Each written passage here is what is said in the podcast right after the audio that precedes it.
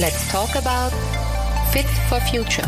Presented by FIDE. Heute geht es um das Post-Holiday-Syndrom.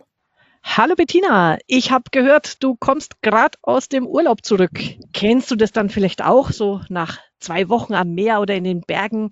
Die Stimmung ist im Keller, wenn man ins Büro zurückkommt. Ich habe gehört, es gibt sogar einen Namen dafür, das Post-Holiday-Syndrom. Erzähl doch mal, was kann man dagegen unternehmen? Ja, hallo Angela. Jeder hat diese Situation bestimmt schon ein oder mehrmals erlebt. Das berühmte Stimmungstief nach dem Urlaub. Im Extremfall kann es sogar von Müdigkeit, Appetitlosigkeit, Antriebslosigkeit und Schlafstörungen begleitet werden. Und von schlechter Laune sowieso. Na, also schlechte Laune will ja keiner. Was sind denn die Ursachen dafür und lässt es sich denn vermeiden? Die gute Nachricht, ja, selbstverständlich lässt es sich vermeiden. Es handelt sich hierbei um ein temporäres, kurzzeitiges Stimmungstief, das im Normalfall wieder von alleine vergeht. Grund kann übrigens sein, dass man einen zu geringen Erholungswert im Urlaub gehabt hat oder man startet nahtlos vom Urlaubsflieger in den Bürostress. Ah, das heißt also, unser Körper braucht hier auch ein paar Tage zum Ankommen, oder? Ja, genau. Daher ist mein Tipp Nummer eins, Plane unbedingt ein paar Tage zwischen dem Rückreisetag und dem ersten Tag im Büro ein. So gibst du dem Körper und der Seele Zeit, sich wieder in den Alltag zu gewöhnen. Wenn du zum Beispiel am Montag wieder ins Büro musst, plane deine Rückreise für den Mittwoch oder Donnerstag in der Vorwoche. Übrigens, je länger der Urlaub war, desto länger wird auch die Umgewöhnung dauern. Hab Geduld mit dir selbst. Das ist also quasi ein, wie ein Jetlag. Gut zu wissen. Wie lautet denn dein zweiter Tipp?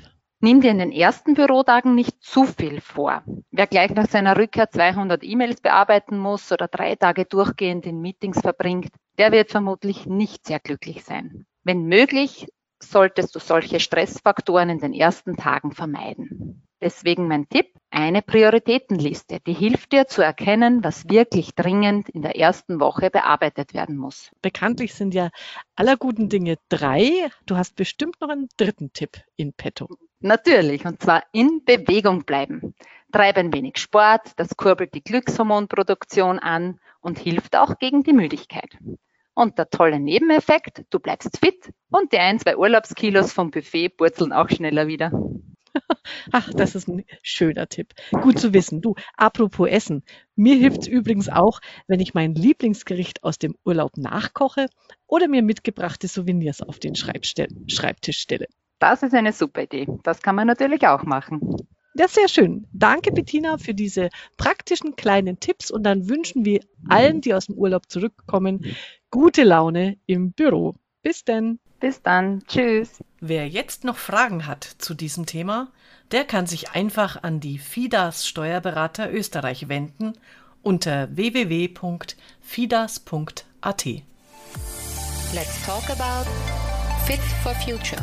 Presented by FIDAS.